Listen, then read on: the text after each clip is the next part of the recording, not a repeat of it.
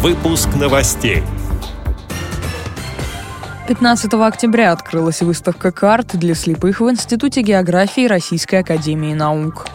На улицах Курска прошла акция «Белая трость», которую подготовила и провела Курская областная организация Всероссийского общества слепых.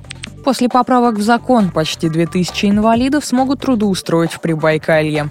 Далее об этом подробнее в студии Дарьи Ефремова. Здравствуйте. Здравствуйте субботу, 15 октября, в Институте географии Российской Академии Наук состоялся День открытых дверей «География без преград», на котором все желающие могли познакомиться с уникальной коллекцией тактильных и тифлографических карт, созданных специально для людей с ограниченными возможностями по зрению. На выставке представлены более 100 подобных карт и атласов разных территорий, стран и континентов. Среди них тифлографический атлас мира, тактильный атлас Канады, тифлографический атлас Польши и национальных парков Польши.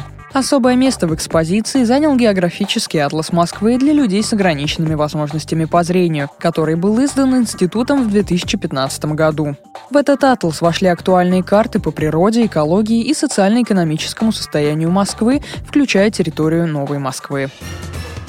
В минувшую пятницу на улицах Курска прошла акция «Белая трость», которую провела Курская областная организация Всероссийского общества слепых совместно с Управлением Государственной инспекции безопасности дорожного движения России по Курской области и Курскими университетами. В рамках данной акции прошел мониторинг светофоров, а также пассажирского транспорта. Участниками мероприятия стали инвалиды по зрению и сопровождающие их волонтеры, в обязанности которых входило не только сопровождение, но и заполнение анкет, разработанных специалистами Центра реабилитации слепых Курской областной организации ВОЗ.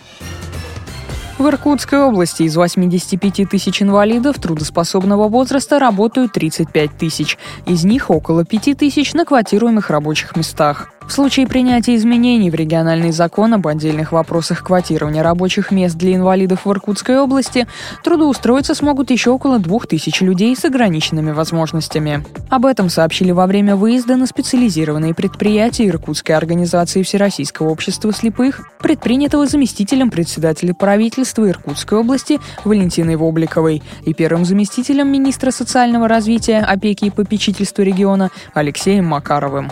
Изменения в закон, о которых идет речь, прошли процедуру первого чтения в законодательном собрании региона на 41-й сессии в сентябре и предполагают право аренды работодателями рабочих мест, а также право на заключение соглашения об организации рабочих мест для инвалидов у других предприятий. Это позволит исполнить требования закона тем владельцам бизнеса, которые никак не могут найти у себя потребности производства, которые могли бы обеспечивать сотрудники с ограниченными возможностями. В частности, благодаря этому новшеству руководству предприятия общества слепых в регионе, а это расположенные в Иркутске ООО «Бытовик» и ООО «Иркутское упаковочное предприятие», надеются принять на работу свыше 40 инвалидов по зрению.